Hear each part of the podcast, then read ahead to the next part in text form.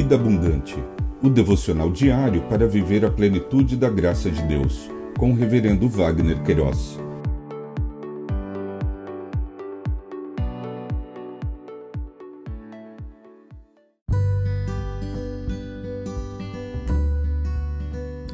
Olá! É um privilégio compartilhar a palavra de Deus. O nosso tema hoje é Abraão, casamento de Isaque. Em Gênesis 24, versos 2 e 3, lemos: Abraão disse ao mais antigo servo da sua casa, que governava tudo o que possuía: Ponha sua mão por baixo da minha coxa, para que eu faça com que você jure pelo Senhor, Deus do céu e da terra, que você não buscará uma esposa para meu filho entre as filhas dos cananeus, no meio dos quais estou morando. Casamento, conforme o dicionário online de português disse união que, efetuada de modo voluntário e entre duas pessoas, é sancionada de acordo com a lei, dando origem a uma família. O autor do Pentateuco, nesta porção de texto, registrou esse episódio da vida de Abraão quando, por ocasião dos preparativos do casamento de Isaac.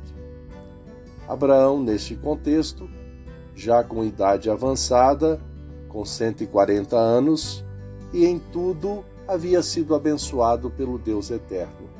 Ordenou ao seu servo, sob juramento, que fosse a sua parentela e de lá escolhesse uma esposa para Isaque.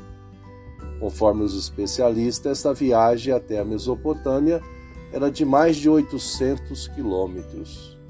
Abraão cria que Deus conduziria esse processo.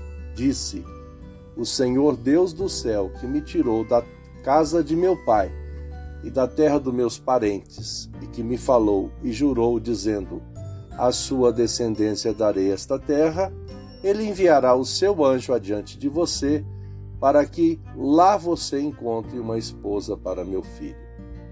O servo partiu e orou ao Deus eterno para que revelasse a moça escolhida para ser a esposa de Isaque. E conforme a sua oração, Deus re respondeu e conduziu Rebeca, irmã de Labão, filha de Betuel, como a escolhida. Pensamento para o dia. Obrigado, Jesus, porque ouve as nossas orações. Deus te abençoe.